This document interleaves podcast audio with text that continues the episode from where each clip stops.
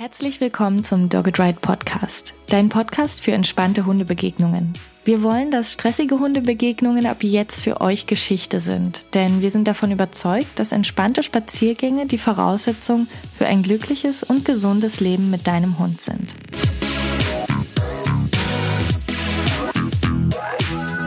In der heutigen Folge sprechen wir über die Tage im Leben mit deinem Hund, auf die wir alle am liebsten verzichten würden. Die Tage, an denen alles schief läuft.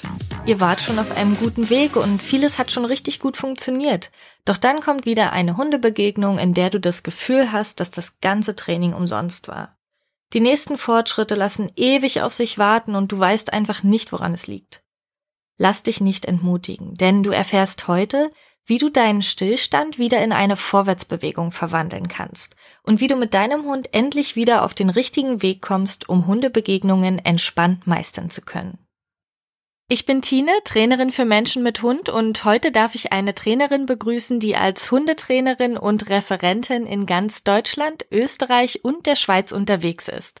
Im Zentrum steht für sie immer der tiergerechte Respekt und liebevolle Umgang mit dem Hund. Und genau das gibt sie auch an ihre Kundinnen weiter. Sie wünscht sich eine harmonische und bereichernde Beziehung, in der Mensch und Hund von und miteinander lernen können.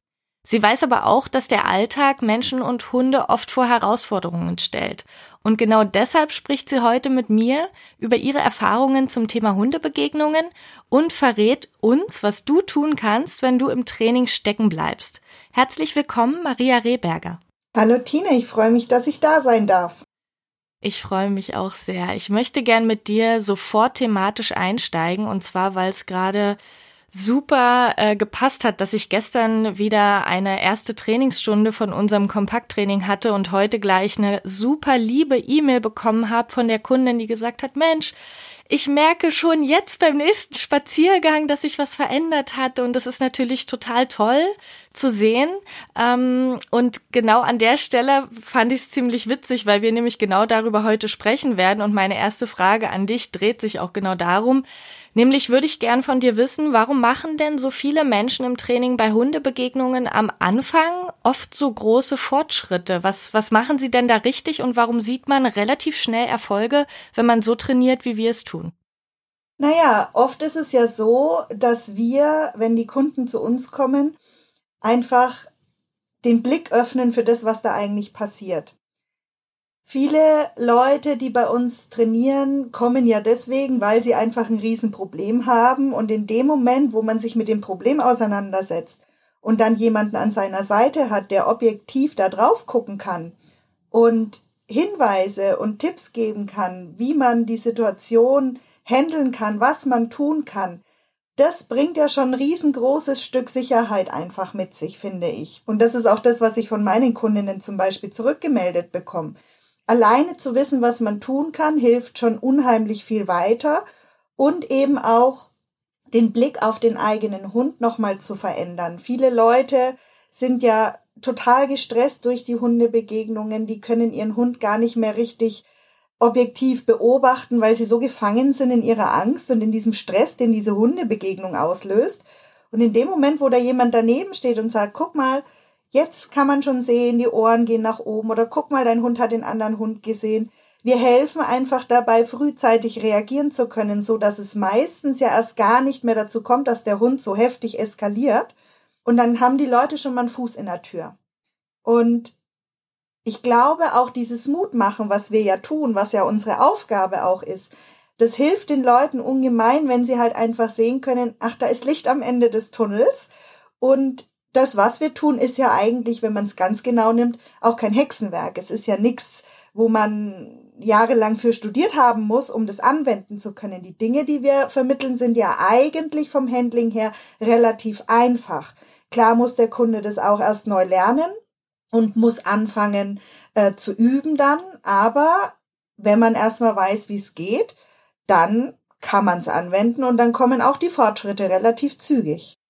Auf jeden Fall. Ich finde auch, das Thema Körpersprache ist wirklich was, was am Anfang super wichtig ist. Und wo die Leute aber auch super schnell dazulernen, wenn man einfach erklären kann, in welchen Situationen sie anfangen können, die Körpersprache zu beobachten, auf welche Körperteile sie achten können und wenn man es dann auch in dem Moment im Training noch zeigen kann, die Veränderungen, wenn man ähm, an Hundebegegnungen arbeitet und dann das Glück hat, auf Distanz vielleicht einen Hund zu sehen und da schon sagen kann, Mensch, guck mal, so wie du gerade sagtest, man sieht das schon an den Ohren, dann ist das natürlich super wertvoll und die Menschen machen da auch ganz früh ganz große Fortschritte. Was ist denn noch etwas, was du den Menschen mitgibst, äh, außer diese Arbeit an der Körpersprache beziehungsweise die Arbeit daran, die Körpersprache besser lesen zu können, wo dann auch so schnelle Fortschritte am Anfang passieren? Also eine ganz wichtige Erkenntnis, die ich von meinen Kundinnen rückgemeldet bekommen habe und immer wieder zurückgemeldet bekomme, ist, ich lasse die Leute durchaus auch die Situationen üben, wo der Hund eskaliert. Ja, also wir bleiben nicht im grünen Bereich bei dem Training, was ich mache, aus dem einfachen Grund, wenn ich nicht mehr dabei bin, wird es der Kundin eh passieren, ja, dass ein Hund zu nah, zu schnell, ums Eck oder sonst irgendwas einfach auftaucht und der Hund vom Trainingsstand her einfach noch nicht so weit ist, dass er das schafft, ohne auszulösen. Und das bekomme ich immer, immer wieder rückgemeldet, dass das so wertvoll ist, dass wir diese Situationen gemeinsam üben, weil A, ich in dieser Situation total ruhig bleiben kann und das den Kundinnen schon sehr hilft, dass sie sehen, ach, da ist jemand, den regt es gar nicht so auf wie mich. Wahrscheinlich ist es doch gar nicht so schlimm, so als Vorbildfunktion mit äh, funktionieren. Und natürlich Menschen lernen auch saugut durchs Nachahmen. Wenn da jemand vormacht, du guck mal, müssen wir uns jetzt nicht auch noch aufregen, wenn der Hund sich schon aufregt und eben die Alltagstauglichkeit, die wir damit vermitteln, weil das ist ganz oft das, was ich was ich höre, ja, so und so soll ich trainieren, habe ich gelernt und hat man mir gesagt, aber wie soll ich das im Alltag umsetzen? Im Alltag kann ich den Hund nicht kontrollieren, der kommt einfach ums Eck oder es kommt einfach ein Freiläufer und ich weiß nicht, was ich dann tun soll. Und da mache ich meine Leute tatsächlich fit, dass sie mit solchen Situationen umgehen können. Und das ist auch der Grund, warum ich nie was Hundebegegnungen betrifft, also was heißt nie, man darf ja nie nie sagen, ne? Ähm, aber in der Regel trainiere ich sowas nicht unter kontrollierten Bedingungen, sondern wir gehen raus direkt in die freie Wildbahn und natürlich, da gucke ich schon so ein bisschen nach dem Gebiet, ne? Also ich gehe jetzt mit jemandem, der super Panik hat und wo der Hund ähm, halt auch stark auslöst, gehe ich natürlich nicht direkt in die Freilauffläche, aber wir gehen raus, da wo eben Hunde sind und trainieren gleich von Anfang an unter realen Bedingungen, weil das das ist, was der Mensch in seinem Alltag auch hat. Und ich möchte, dass die einfach auf jede Situation, die sie draußen so ähm, antreffen, dass sie da vorbereitet sind und wissen, was sie tun können. Weil in dem Moment, wo die Menschen nicht mehr hilflos sind und eben dastehen und sagen, keine Ahnung, was ich jetzt machen soll, ist ja schon eine ganze Menge gewonnen und wir sind schon wieder einen Schritt weiter. Genau, wir wählen unsere Trainingsorte auch genauso aus, dass sie im Prinzip auch den Alltagssituationen ähneln sollten. Also wir gehen auch in eine Fläche, wo durchaus auch Hunde sind. Nur was ich eben total toll finde, ist, wenn man dann die Möglichkeit hat, auszuweichen. Äh, wir haben dort eine freie Fläche, wo Feld ist. Wir haben dort eine Fläche, wo auch ein Wald ist, wo Büsche sind, wo man mal dahinter gehen kann. Also einfach Möglichkeiten hat, auch dem Hund mal eine Pause zu geben, weil man sich ein Stückchen zurückziehen kann. Aber da kann ich dir nur zustimmen, dass man auch die Situation sicherlich am besten auch zusammen durchgeht. Und ich beobachte das auch bei den Kundinnen, dass sie sehr dankbar dafür sind, wenn man ihnen in dem Moment Rückhalt gibt und sie so, so eine Art Fahrplan haben, auch um zukünftig mit solchen Situationen umzugehen. Und im Prinzip, das, was du beschreibst, ist ja eigentlich die Mischung aus Management und Training, dass ich einerseits sage, okay, wenn dein Hund noch nicht auf dem Trainingsstand ist, dann schaffst du es trotzdem durch die Situation durch, aber wir arbeiten trotzdem zukünftig darauf hin, dass er irgendwann auf dem Stand sein wird, auch solche Situationen entspannter meistern zu können. Das ist natürlich wichtig, diese Kombination auch zu beachten und nicht nur so zu tun, als würde das Training jetzt reichen, weil man ist ja einfach noch nicht auf dem Stand. Ne? Die Menschen, die zu uns kommen, sind meistens eher auf dem Stand, dass da noch noch viel vor ihnen liegt, viel Arbeit. Und trotzdem sieht man am Anfang schon viele Fortschritte. Jetzt kommt aber die spannende Frage und darum soll es ja auch heute hauptsächlich gehen. Irgendwann kommt ein Punkt, an dem sie stecken bleiben. Die ersten ein, zwei Trainingsstunden sind meist wie mit so einer rosaroten Brille und ich weiß nicht, wie, wie das bei dir ist, nach, nach wie viel Zeit das dann so kommt, ist natürlich auch von Team zu Team sehr unterschiedlich. Aber es ist eigentlich vorprogrammiert, dass irgendwann diese Stelle kommt, wo sie sagen, jetzt komme ich irgendwie nicht weiter. Jetzt ist doch wieder eine Situation passiert, bei der ich total überrascht war, dass er das noch nicht geschafft hat oder dass ich das noch nicht schaffe. Warum passiert sowas und warum kommen die Menschen da an der Stelle nicht weiter? Also meiner Erfahrung nach liegt es eigentlich meistens daran, dass das Kriterium, wovon, ähm, wofür der Hund belohnt wird, ähm, nicht hochgesetzt wird. Das kann man aber relativ gut verhindern, indem man also aus Trainersicht beziehungsweise von Trainerseite her das Training auf eine gewisse Art und Weise gestaltet. Ich glaube, ihr macht's ja auch so, ihr macht viel Intensivtraining und äh, viel Betreuung über längere Zeit. Ich mache das ähnlich. Bei mir haben die Kunden, wenn sie mit einem Begegnungsproblem zum Beispiel ins Training kommen, in der ersten Woche Minimum fünf Stunden Training. Vorher also ohne, ohne fünf Stunden Basistraining quasi fange ich erst gar nicht an zu arbeiten. Einfach aus dem Grund, der Hund macht so schnell Lernfortschritte, dass ohne engmaschige Betreuung ganz schnell Fehler eintrainiert werden, die dann wiederum zu einem Trainingsstillstand führen, weil der Mensch ja selber auch noch Anfänger ist im Training und es gar nicht können kann, Sprich, der kann am Anfang noch gar nicht entscheiden, wann muss ich denn mein Kriterium hochsetzen. Also sprich, wann muss, muss ich dem Hund mal die Frage stellen, kannst du denn eigentlich schon mehr? Und damit natürlich auch das Risiko eingehen, dass der Hund sagt, nein, kann ich noch nicht. Ja, und dazu gehört einfach ähm, ein bisschen Erfahrung. Ähm, wann frage ich den Hund, kannst du schon mehr? Und was mache ich, wenn der Hund Nein sagt? Und deswegen habe ich mein Training eben so gestaltet, dass alle diese Fragen, die wir dem Hund stellen, am Anfang stelle ich die Frage, da ist ein Hund in 50 Metern Entfernung. Kannst du da hingucken? Kannst du da weggucken, mich anschauen und dir von mir eine Belohnung abholen? So, und diese Fragen, die werden ja immer weiter hochgesetzt im Endeffekt. Kannst du es auf 40 Meter, kannst du es auf 30 Meter, kannst du es auf 20 Meter und so weiter und so fort. Also das ist nur so der grobe Abriss. Es ist ja nicht nur das Hinschauen, Wegschauen, was wir üben, sondern natürlich auch noch, du kannst mit mir weitergehen und im späteren Verlauf auch Kontaktaufnahme zu dem anderen Hund.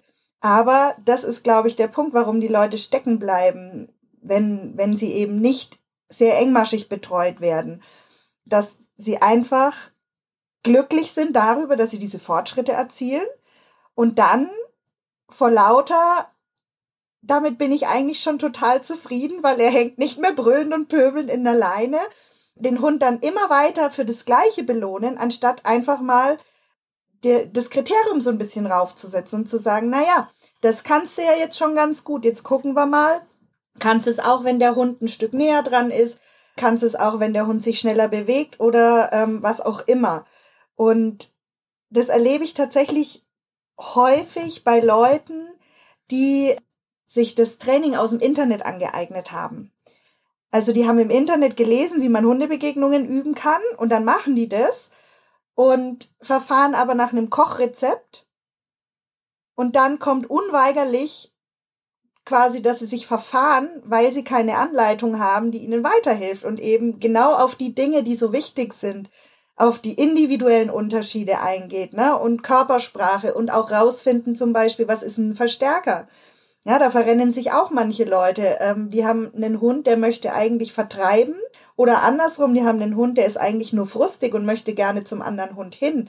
Und die Belohnung, die der Hund bekommt, passt nicht zum Bedürfnis, das er eigentlich hat. Also das sind so die zwei Hauptsachen, glaube ich, ähm, warum Leute stecken bleiben. Ihnen fehlt das Know-how, um das Kriterium zum richtigen Zeitpunkt hochzusetzen und den Hund fragen, kannst du eigentlich schon mehr? Und das andere eben, dass oft Verstärker nicht als solche erkannt werden oder falsche Verstärker genutzt werden, die das Verhalten tatsächlich eigentlich nicht verstärken können, weil es gar keine sind. Wie schaffst du es denn, deinen Kundinnen das zu vermitteln, dass sie selber erkennen können, wann sie einen Schritt weitergehen können? Denn im Prinzip ist es ja so, dass das beliebig erweiterbar ist, auch wenn Sie jetzt mit dem Thema Hundebegegnungen zu dir oder zu mir kommen und ein gewisses Ziel haben und das dann vielleicht am Ende der Betreuung schon erreicht haben, kommen ja immer wieder neue Herausforderungen im Hundeleben auf Sie zu. Und auch da müssen Sie immer wieder neu entscheiden, wie kann ich hier die Anforderungen steigern, wann kann ich das? Ich äh, ist ja für Sie wirklich sehr schwer einzuschätzen. Wie wie schaffst du es ihnen, das zu vermitteln, dass sie das irgendwann selber können? Naja, das ist ja im Endeffekt eigentlich pures Trainingshandwerk. Immer dann, wenn ein Tier, egal ob das ein Hund, eine Katze oder eine Maus ist, oder auch ein Esel, völlig wurscht, immer dann, wenn ein Tier das Verhalten, das wir von ihm sehen wollen, sehr zuverlässig und sehr schnell zeigt, dann ist es eigentlich an der Zeit, das Kriterium hochzusetzen und zu sagen, okay, das kannst du jetzt schon. Da kommen wir nochmal auf dieses Beispiel zurück mit den 50 Metern. Wenn der Hund in 50 Metern den Hund entdeckt und wirklich zuverlässig bei jedem Hund, den er in 50 Metern entdeckt, sich umdreht und sagt, ich habe einen Hund gesehen, Frauchen, hast du es auch gesehen?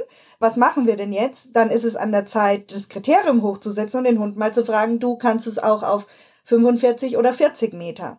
Wie hoch man das Kriterium setzt, das ist dann wieder so eine Frage halt von Hund zu Hund unterschiedlich. Und da bin ich wirklich der Meinung, kommst du mit den Kundinnen am weitesten, wenn du möglichst in der ersten Zeit sehr eng mit ihnen zusammenarbeitest, sodass die einfach ein Gefühl dafür entwickeln können. Ich mach's immer so, ich bin quasi Netz und doppelter Boden, wenn ich da mitlaufe mit meinen Kundinnen. Das heißt, am Anfang ist es sogar oft so, dass ich den Hund erstmal nehme und mit dem Hund laufe, damit die Leute sich entspannen können und erstmal zugucken können.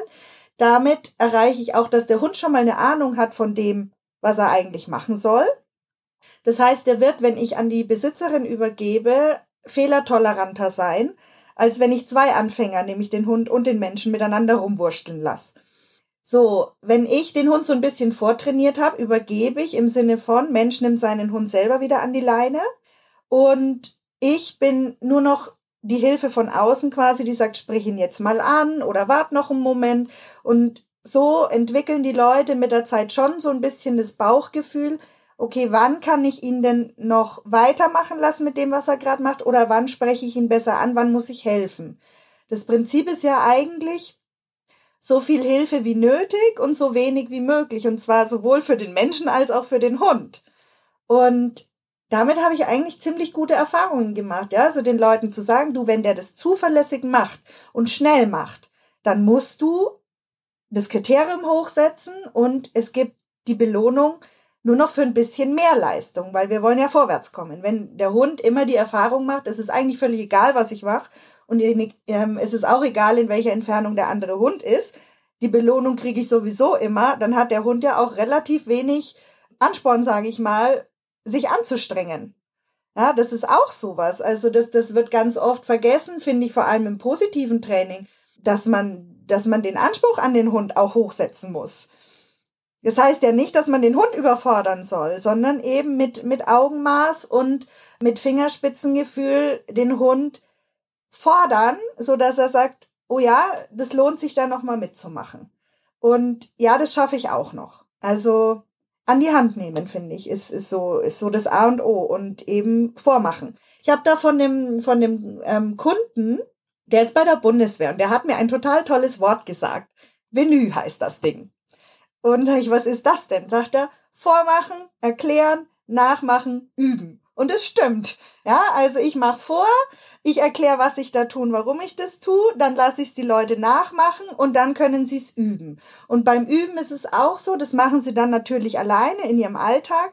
Da bin ich aber auch mit dabei, in Anführungszeichen. Ich bitte die immer, dass sie mir Videos zum Beispiel schicken, dass ich da mal drauf gucken kann, weil es ist ja oft so, dass sich unsere Kundinnen und Kunden anders verhalten, wenn wir nicht dabei sind und der Hund auch mit der Kombi habe ich echt gute Erfahrungen gemacht, dass die Menschen relativ schnell selber auch einen Trainingsfortschritt machen. Jetzt sind wir doch mal ehrlich.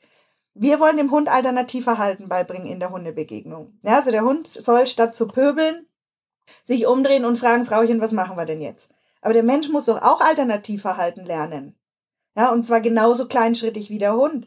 Jemand, der bis dato, wenn ein Hund aufgetaucht ist, seine Leine ra kurz rangenommen hat, ja, Luft angehalten hat und den Hund irgendwie ähm, aus Schussweite gezerrt hat, der muss ja auch umlernen, dass er in der Situation eben das nicht mehr tut, sondern stehen bleiben kann, atmen kann, versuchen kann, die Leine mal locker zu lassen.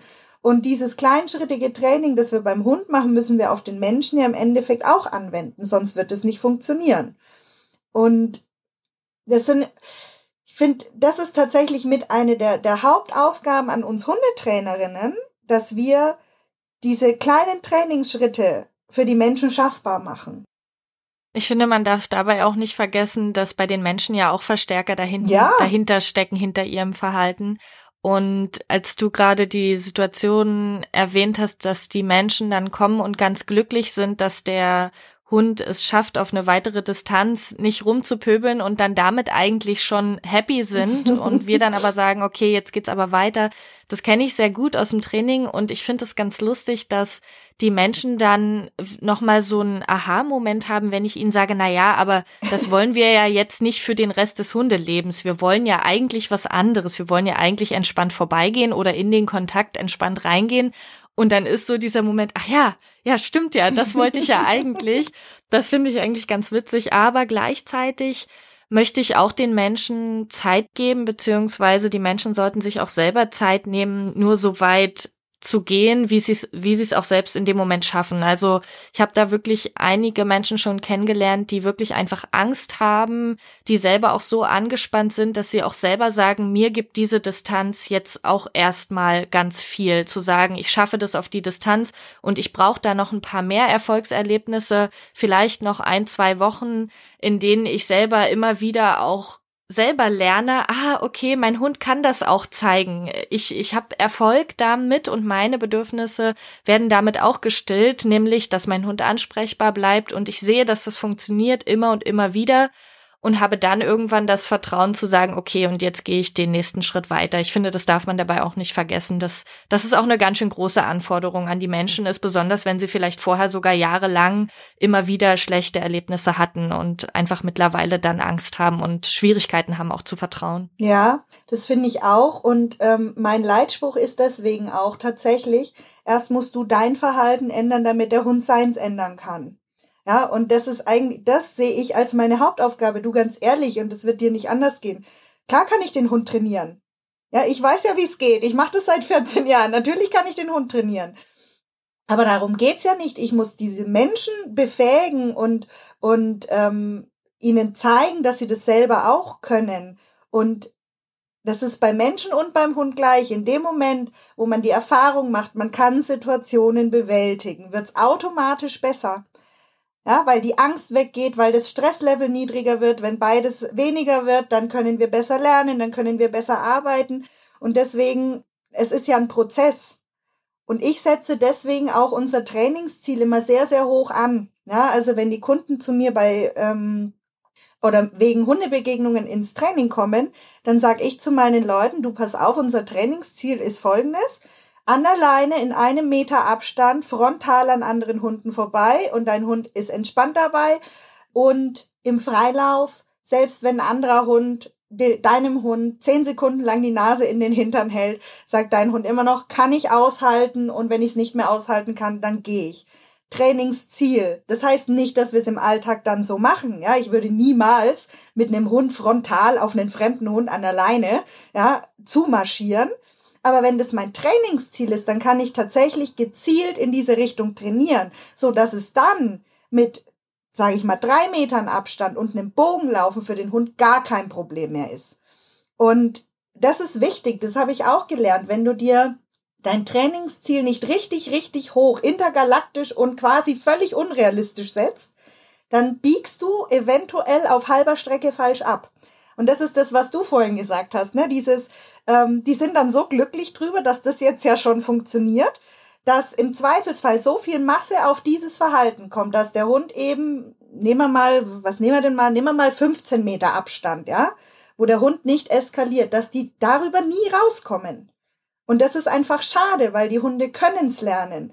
Und dann wird das Spazierengehen noch mal viel entspannter. Ich bin ja jemand, ich möchte eigentlich, wenn ich mit meinen Hunden rausgehe oder generell, wenn ich, wenn ich halt mit Hunden rausgehe, ich möchte, dass es so ist, dass ich im Endeffekt überhaupt gar nicht aufpassen muss. Ja, sondern dass meine Hunde einfach gelernt haben, mit Umweltsituationen so gut zurechtzukommen und im Zweifelsfall mir Bescheid zu geben, wenn sie nicht zurechtkommen, ähm, damit ich helfen kann. Aber im Grunde genommen ist das mein Trainingsziel, dass ich einfach blind und taub im Endeffekt durch die Gegend latschen kann und mein Hund sagt, alles easy. So will ich es eigentlich haben. Ja, dass das äh, nicht so, so läuft im, im, im Alltag ist, ist ja völlig logisch und so, so muss es ja auch gar nicht sein. Man geht ja auch raus, weil man was mit dem Hund machen will, um Himmels Willen. Ja, aber wenn, wenn das so das, die Grundlage ist, dann hat man es einfach tiefenentspannt. Und das ist was, was total schön ist. Und ich habe, meine Hunde sind ja jetzt sehr alt. mein, mein ganz alter Hund ist 15,5, mein etwas jüngerer Hund ist 11. Und dieses, dieses Feeling hat man natürlich mit einem eineinhalbjährigen oder mit einem zweijährigen Hund noch nicht, aber es lohnt sich darauf hinzuarbeiten, finde ich. Auf jeden Fall. Wobei ich sagen muss, ich äh, stimme dir zu, dass man sicherlich das Ziel irgendwann höher setzen muss. Das kommt bei mir im Training aber erst in, ein bisschen später, weil es bei uns häufig so ist, dass die Menschen mit relativ hohen Anforderungen doch ankommen und sagen, so wünschen sie sich das eigentlich, weil so sollte der Hund doch normal sein. Und ich habe das Gefühl, dass man diese Anforderungen am Anfang erstmal ein Stück runterschrauben muss, um überhaupt den Blick zu öffnen dafür, dass der Hund auch auf große Distanzen, wenn wir jetzt über das Thema Hundebegegnungen sprechen, dass der Hund auch auf große Distanzen schon reagiert. Sie sind im Kopf schon längst bei diesen fünf Meter, drei Meter, zwei Meter Entfernungen.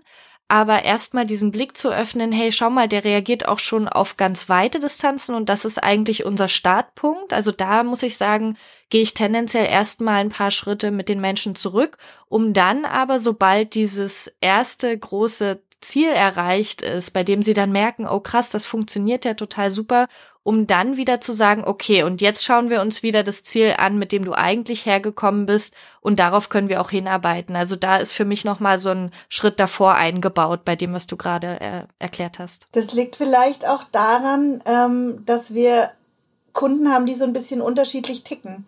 Ich krieg ganz oft Leute ins Training, die haben gar keine Hundebegegnungen mehr. Weil die, sobald ein Hund auch nur auftaucht, ja, sich in die Büsche schlagen und abhauen. Und deswegen kommt's gar nicht erst zu diesem, also die haben gar nicht im Kopf, dass wir da jetzt auf zwei, drei Meter gehen könnten, sondern die sind tatsächlich teilweise so verängstigt, muss man ja wirklich sagen, dass es, dass, dass ich dieses Thema, was du jetzt gerade angesprochen hast, das hab ich meistens gar nicht. Und das ist eigentlich ganz interessant, ja, weil das, weil es ist wahrscheinlich einfach ein, ein anderer Typ Kunde, Kundin da nochmal irgendwie. Jetzt, also, wo du so sagst, fällt mir gerade auf, dass äh, das auch was mit dem Thema Stadt und Land zu tun ja, hat. Denn die Menschen, Sicherheit. die hier eher aus der ländlichen Gegend kommen, die haben auch erstmal kleinere Ansprüche, aber wenn man in der Stadt lebt, äh, sieht man ja auch so viele Hunde, bei denen es vermeintlich auch so gut funktioniert ja. und denkt dann einfach, hey, ich will, dass das jetzt bei meinem Hund auch funktioniert. Wo ist der Knopf, den ich drücken kann? Also ich habe ja zwölf Jahre lang in Nürnberg gewohnt, in der Stadt, mittendrin, ja. Und da ist es den Leuten schlicht und ergreifend egal, ob dein Hund angeleint ist oder nicht. Die lassen halt ihren Hund auch ähm, an der Flexi zu deinem angeleinten Hund hin oder leinen auch ihren Freiläufer nicht an, wenn du kommst mit deinem Hund. Also ich kenne es alles, ja, aber auch da, ich habe wirklich auch da viele Kundinnen gehabt, die einfach zu Zeiten rausgegangen sind, wo niemand unterwegs ist. Auch das geht in der Stadt. Oder halt den Hund wirklich ins Auto gepackt haben und dann irgendwie, keine Ahnung, ganz weit rausgefahren sind, wo halt niemand unterwegs ist. Und was ich auch die Erfahrung gemacht habe tatsächlich ist, die Hunde, die in der Stadt leben, die sind in Hundebegegnungen oft unkomplizierter als die Hunde, die weit draußen leben, einfach weil die Hunde in der Stadt tagtäglich damit konfrontiert werden.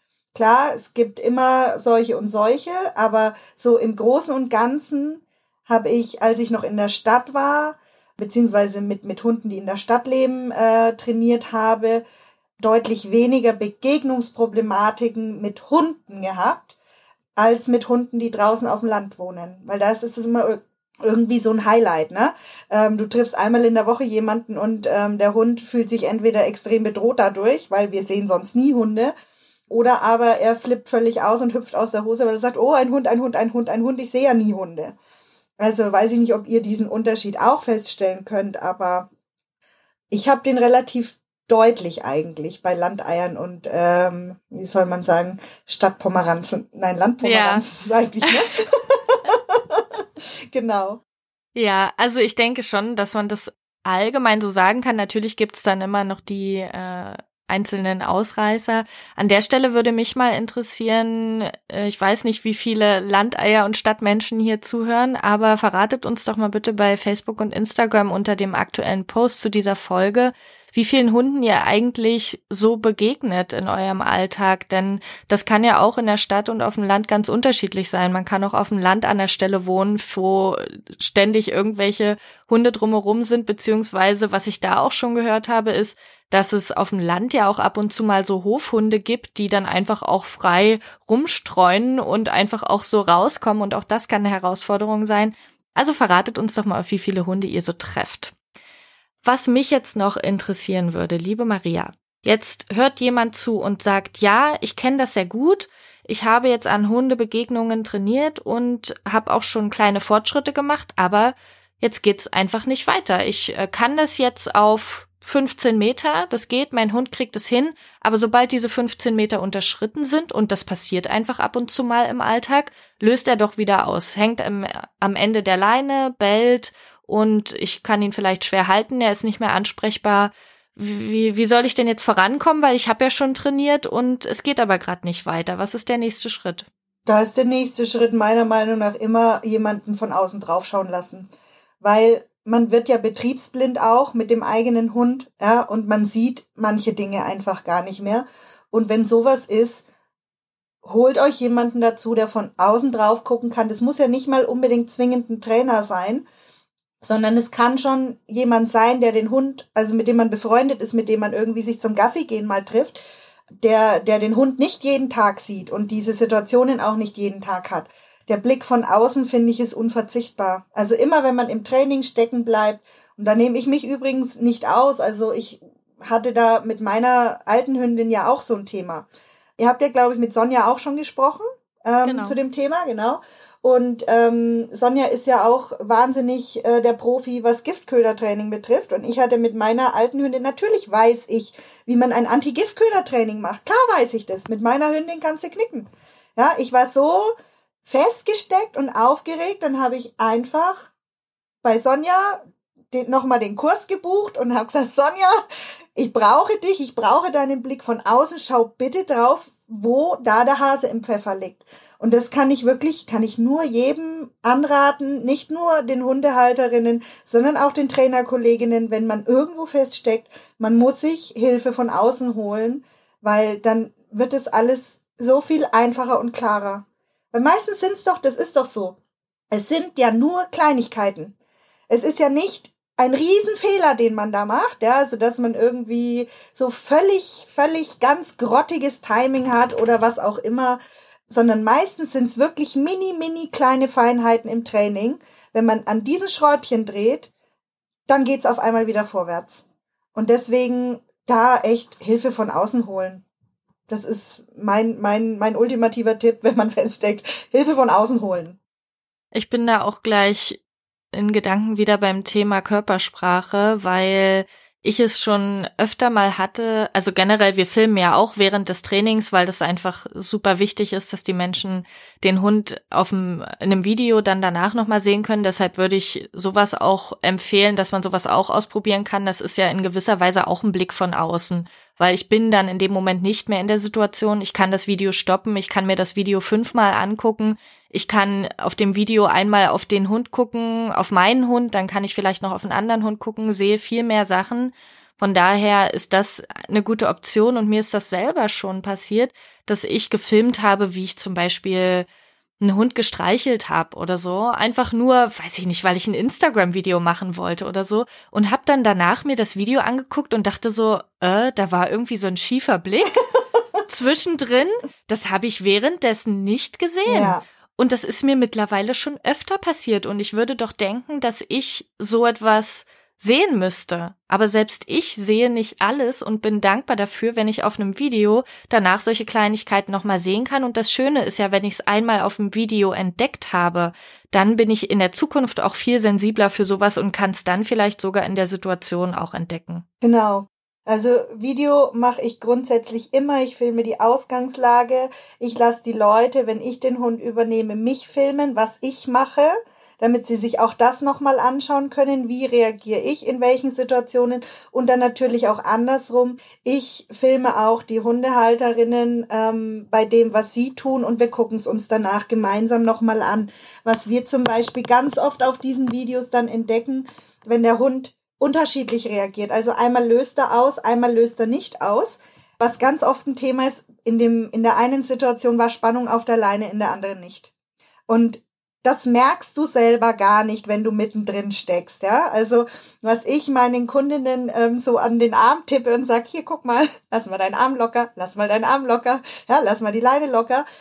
Man merkt es einfach nicht, weil man angespannt ist und dann ist es so ein Automatismus und da muss man von außen drauf gucken und Video ist großartig. Deswegen sage ich eben auch immer meinen Kundinnen, wenn die dann in der Übungsphase sind, schickt mir Videos von dem, was ihr da tut. Ich kann so viele Kleinigkeiten auf den Videos sehen, auf die ich euch hinweisen kann. Und wenn ihr es, wie du sagst, wenn man es erstmal gesehen hat, ist man viel sensibler drauf, man achtet viel mehr drauf. Ja, überhaupt die eigene Körpersprache auch zu hinterfragen. Nicht nur, ob die Leine unter Spannung ist oder nicht, das ist natürlich ein sehr, sehr wichtiges Thema, aber auch, wie ich selber dastehe, wo mein Körperschwerpunkt ist, wo ich überhaupt mich auch hindrehe, wie meine Position ist. Das sind ja auch alles Sachen, derer man sich vorher oftmals gar nicht bewusst ist. Und wenn man es dann auf dem Video sieht und dann noch jemanden an seiner Seite hat, der sagt, schau mal, wenn du so und so stehst, dann hat das die und die Auswirkungen auf deinen Hund, dann ist das, glaube ich, ein riesiger Aha-Moment, der super wertvoll ist für, für die weiteren Trainingsfortschritte.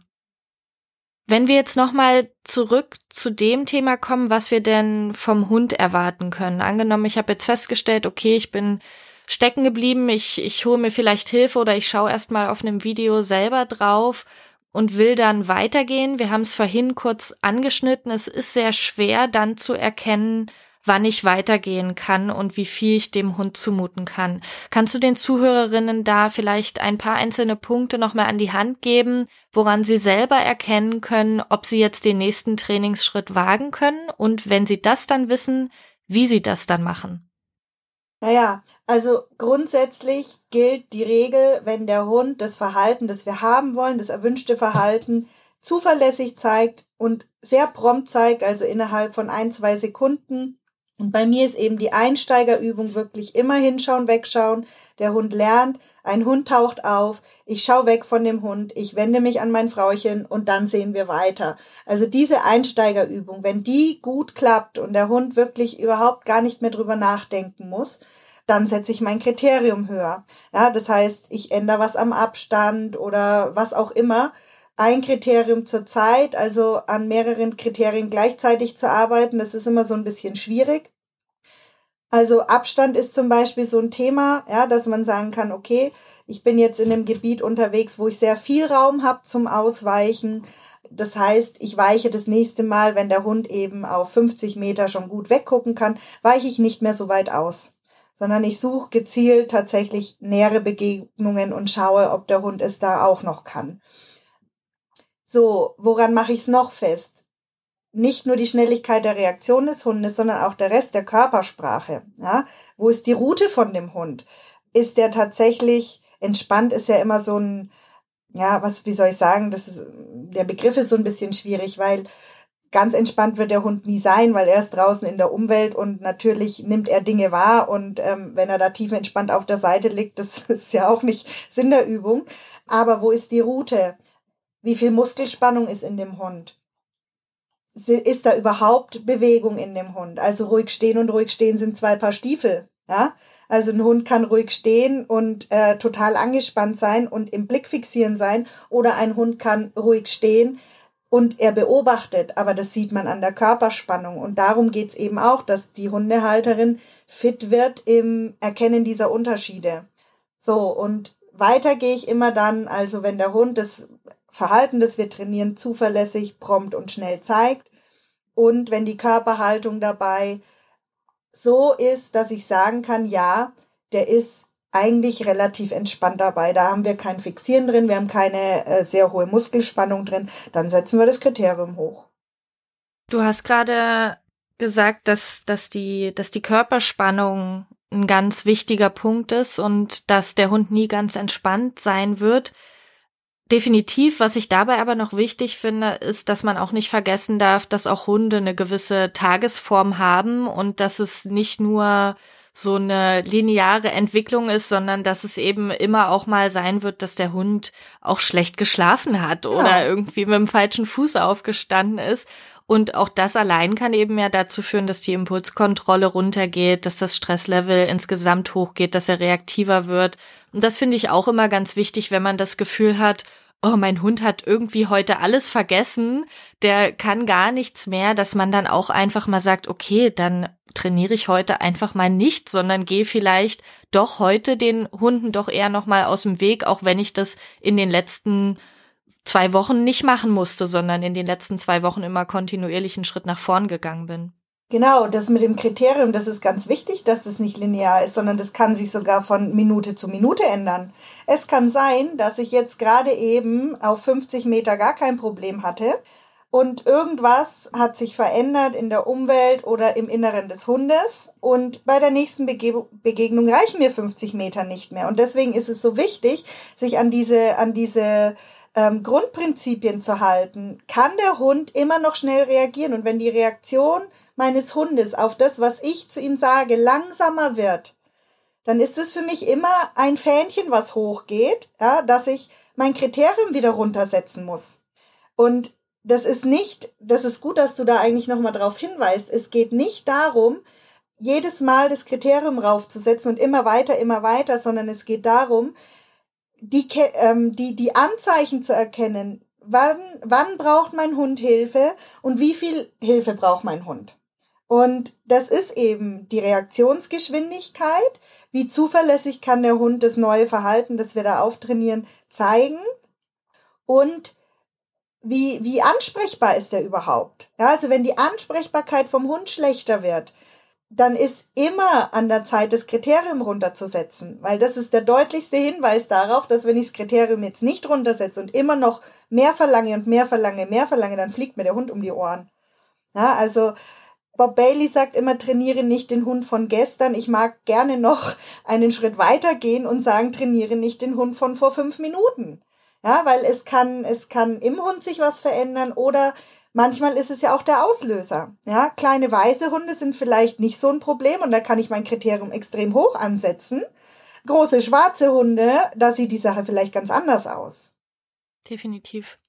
Wer an dieser Stelle jetzt vielleicht schon in sich den Frust aufkommen merkt und sagt, na toll, woher soll ich denn dann überhaupt noch was wissen? Und das ist doch einfach irgendwie anstrengend und auch schade, dass ich mich da nicht drauf verlassen kann. Äh, dem möchte ich an dieser Stelle unser Dog Journal ans Herz legen. Das ist ein Dankbarkeitstagebuch für Hundehalterinnen und das ist einfach eine ganz tolle Möglichkeit, Dinge festzuhalten, die gut funktioniert haben und aber durchaus auch mal was aufzuschreiben, was vielleicht nicht so gut funktioniert hat, um sich einfach mal vom Herzen runterzuschreiben ich mag das ganz gerne, weil es auch so eine schöne Erinnerung schafft und einfach als Trainingsbegleitung so wertvoll ist, weil man es doch schafft, die, die guten Dinge zu sehen, die immer wieder passieren und eben auch die kleinen guten Dinge zu sehen. Jetzt hast du so viele Wenn und Abers mit eingebracht, dass sich ja nun die Frage stellt, wie kann ich denn dann überhaupt einen Trainingsplan erstellen, wenn ich äh, doch eigentlich irgendwie immer wieder spontan neu schauen muss, wo ich wieder ansetze und was mein Hund noch kann, äh, was er vielleicht gestern schon konnte und heute nicht mehr. Wie kann ich da einen Plan erstellen? Naja, du, äh, den Plan erstellst du dir, indem du dir erstmal dein Trainingsziel setzt. Und anhand dieses Trainingsziels, da hängen wir drunter die Schritte auf, wie kommen wir denn dahin? Und ganz alleine kann meiner Meinung nach kein Hundehalter der Welt einen Trainingsplan erstellen. Ja, wenn er keine Hilfe hat. Also nicht, wenn es der erste Hund ist und das ist das erste Mal, dass er sich mit sowas überhaupt auseinandersetzen muss. Das ist meine Aufgabe als Hundetrainer, diesen Trainingsplan zusammen mit meiner Kundin, mit meinem Kunden zu erstellen und dann ähm, die Schritte zu definieren. So. Und wenn dieser Trainingsplan erstmal erstellt ist, dann geht's ja nicht darum, immer eine Stufe höher zu gehen, sondern es geht darum, diese Leiter rauf und runter zu tanzen. Ja, und da kommen eben wieder diese Kriterien ins Spiel. Wie schnell reagiert der Hund? Wie ist die Körpersprache des Hundes? Und auf welcher Stufe in meinem Trainingsplan befinde ich mich denn jetzt? Jetzt in der Situation, nicht im Großen und Ganzen, sondern jetzt in diesem Augenblick mit meinem Hund draußen, wenn dieser andere Hund auftaucht. Auf welcher Stufe meines Trainingsplans bin ich denn gerade? Was kann mein Hund gerade leisten? Und darum geht's, diese Schritte zu definieren, damit man zumindest weiß, in welche Richtung soll das Ganze gehen und einen Wegweiser hat, an was muss ich mich denn orientieren? Was ist denn mein nächster Trainingsschritt? Ähm, und kann ich da jetzt schon hingehen? Oder sagt mir mein Hund gerade durch seine Reaktion, durch seine Körpersprache, dass wir lieber eine Stufe weiter runtergehen in unserem Trainingsplan? Und dieses Anpassen, das muss man immer machen. Ja, weil ein Plan ist dazu da, um verändert zu werden. Aber dazu braucht ein Hundehalter, der gerade das erste Mal mit sowas in Berührung kommt, dazu braucht er Hilfe, weil ganz ehrlich, jetzt mal ernsthaft, wenn das so einfach wäre, dann wäre unser Job ja auch überflüssig. Ja, dann, dann könnte das ja hin zum Kunst und da gehört viel Erfahrung dazu, ähm, zu wissen, wann mache ich was. Und es ist nicht Aufgabe meiner Meinung nach des Hundebesitzers, wenn er uns als Dienstleister mit ins Boot holt, ist es nicht die Aufgabe des Hundehalters, seine eigenen Trainingspläne zu stricken, sondern das ist meine Aufgabe und dem Hundehalter dann aber das Know-how ähm, und die Fähigkeit, die Kompetenzen mit an die Hand zu geben, da immer besser zu werden, selber auch Dinge zu erkennen und dann letzten Endes natürlich auch eigene Trainingspläne für andere Sachen zum Beispiel dann zu entwerfen. Darum geht's mir ja eigentlich. Ich möchte also mein Ziel für meine Kundinnen ist immer, dass die ganz alleine ohne mich klarkommen. Ja, und dass die sämtliche Dinge, die so im Alltag mit dem Hund auftauchen können, sich selber durchdenken können und sich selber einen zumindest groben Plan dafür machen können. Und dann, wenn sie Hilfe brauchen, bin ich ja da und wir können gemeinsam nochmal drüber gucken. Das ist in meinen Augen auch der, der große Vorteil von solchen Kompakttrainings und Intensivtrainings, dass man so viel mitnimmt, dass man danach auch die Herausforderungen, die dann noch kommen, wirklich meistern kann, weil man einfach ausgestattet ist mit dem Wissen, mit den Erfahrungen und mit den Werkzeugen, die man braucht, um das zu schaffen. Genau die, ich habe trotzdem auch an Menschen gedacht, dass genau das, was du gerade auch erwähnt hast, die vielleicht schon im Training waren und dann bei einer neuen Herausforderung vielleicht selber einen Trainingsplan schreiben wollen und jetzt aber sagen, oh je, das ist äh, ja doch irgendwie relativ komplex. Da kann ich nur ermutigen, schon allein Ziele festzustecken und dann Zwischenziele zu formulieren kann manchmal so erleuchtend sein, weil man feststellt, ach ja, stimmt, das, da sind ja die Zwischenschritte und wenn ich mir die Zwischenschritte angucke, dann ist das gar nicht mehr so beängstigend, denn das kann ich schon irgendwie schaffen von Woche zu Woche. Und wer dann aber denkt, ja, das habe ich ja im Kopf, ich weiß ja ungefähr, was ich will, da möchte ich an dieser Stelle ermutigen, einen Trainingsplan zu schreiben und oder zumindest Zwischenziele zu formulieren. Und da würde ich gerne nochmal die Frage an dich stellen, Maria. Warum findest du denn einen Trainingsplan so wichtig? Denn wir sprechen ja hier darüber, dass man im Training ganz leicht stecken bleiben kann, auch im Training an Hundebegegnungen und dass ein Trainingsplan einen entscheidenden Unterschied machen kann. Warum denkst du, ist das so? Dieses, was, was du gerade gesagt hast, Ziele formulieren. Du kannst auf nichts hintrainieren, was dir nicht völlig klar im Kopf ist. Und da brauchst du ein Bild im Kopf. Ja, und wenn ich deswegen zu meinen äh, Kundinnen sage, also ein Meter Hundebegegnung, äh, Abstand und wir kommen da entspannt vorbei, dann ist es ein total klares Bild.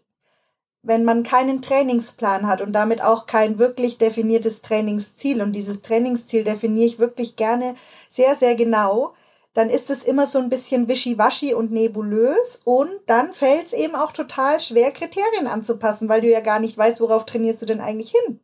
Ja, und wenn du gar nicht weißt, wie das Endverhalten aussehen soll, nämlich Ein Hund taucht auf, mein Hund nimmt diesen Hund wahr und zeigt hundliches Normalverhalten, indem er zum Beispiel, nachdem er es wahrgenommen hat, am Wegrand schnüffelt und entspannt weitergeht, vielleicht so einen kleinen Bogen andeutet.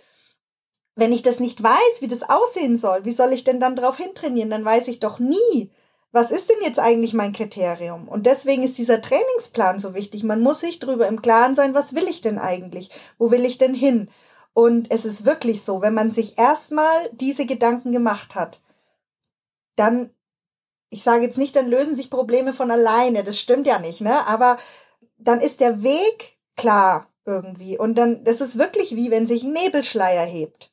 Ja, auf einmal kannst du den Weg vor dir sehen, den du gehen möchtest. Und klar, da gibt's Kreuzungen, da gibt's Abzweigungen und da liegen mal Hindernisse im Weg. Aber im Großen und Ganzen weißt du, wo die Reise hingeht. Und das finde ich ist so, so enorm wichtig, weil nur wenn du selber ein klares Ziel vor Augen hast, kannst du halt auch deinem Hund dieses Ziel nach und nach vermitteln, worum es eigentlich geht. Das finde ich ein total tolles Bild mit dem Nebel.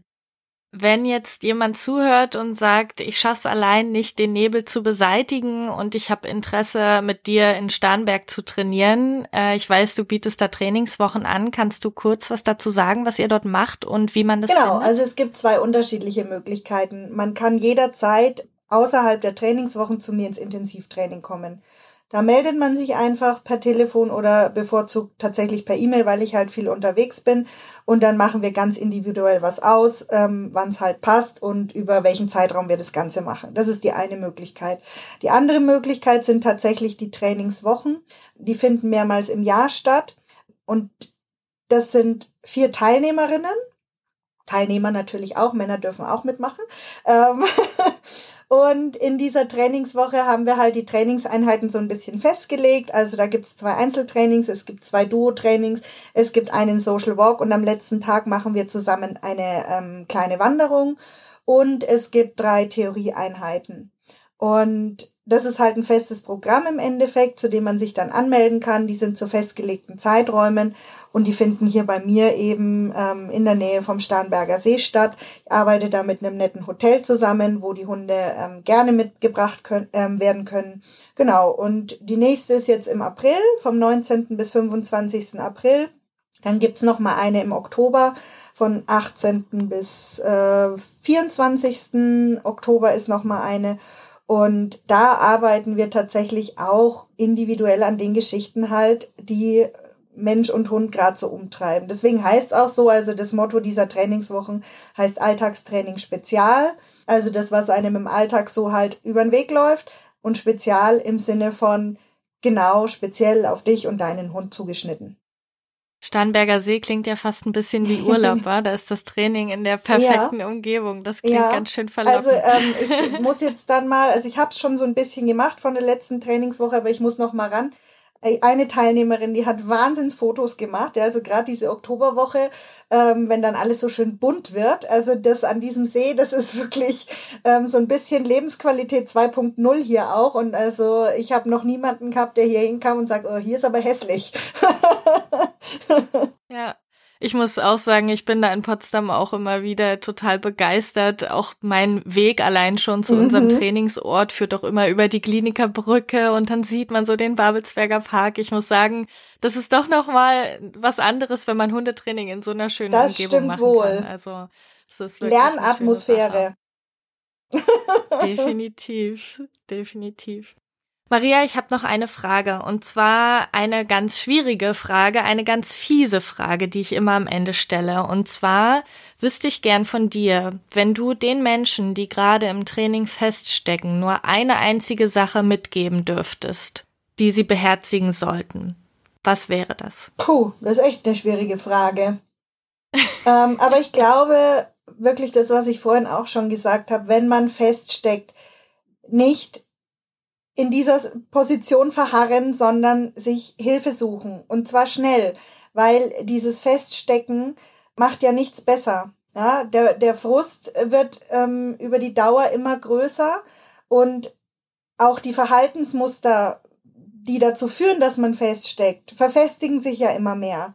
Und deswegen, wenn man feststeckt, sofort von außen drauf gucken, Sei es über Video und selber erstmal gucken oder über eine Gassi-Freundschaft, Bekanntschaft, die einfach mal, die man einfach mal bitten kann, wirf doch mal bitte einen Blick drauf und sag mir, was du siehst in der Körpersprache meines Hundes oder auch in meiner eigenen.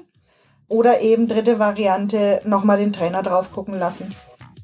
Da kann ich dir nur zustimmen. Ich danke dir ganz herzlich, dass du heute da warst. Ich danke dir für deine hilfreichen Tipps. Es hat mich sehr gefreut, es hat mir sehr viel Spaß gemacht. Und das war wieder der Dogged Ride Podcast, dein Podcast für entspannte Hundebegegnungen. Wir wollen, dass stressige Hundebegegnungen ab jetzt für euch Geschichte sind. Denn wir sind davon überzeugt, dass entspannte Spaziergänge die Voraussetzung für ein glückliches und gesundes Leben mit deinem Hund sind.